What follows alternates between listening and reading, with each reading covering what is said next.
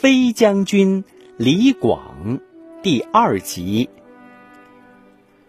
公元前一四零年，汉武帝即位，将李广调回京城，命他做未央宫卫尉。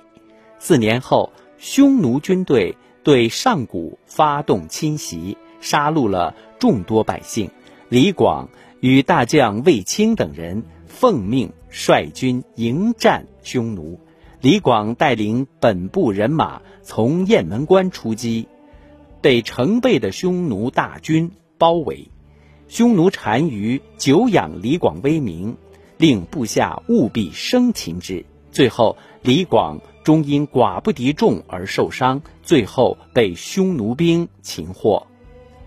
押解途中。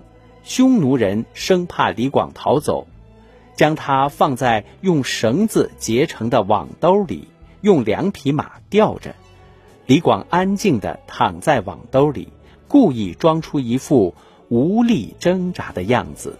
走了一段路，他发现身旁的一个匈奴士兵骑着一匹好马，于是使出全力，飞身一跃，夺下敌兵的马匹。和弓箭，然后驱策快马往汉营的方向奔逃。匈奴兵不肯放过他，在后面紧追不舍。李广张弓搭箭，一路射杀追击无数，终于回到了汉营。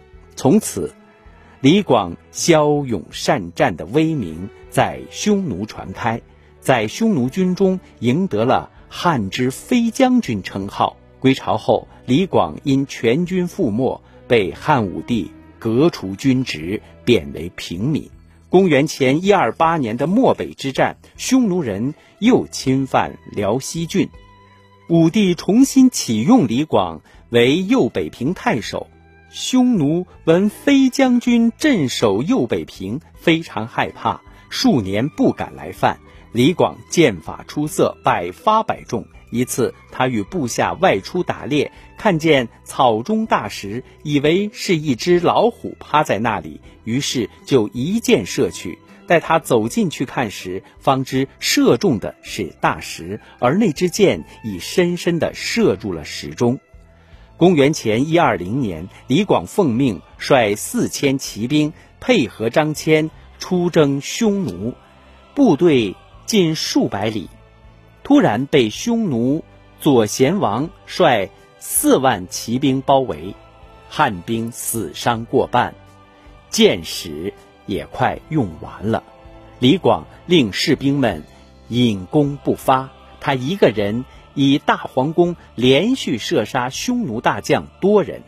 李广的神勇一下子镇住了匈奴兵将，他们大为惊恐，不敢轻举妄动。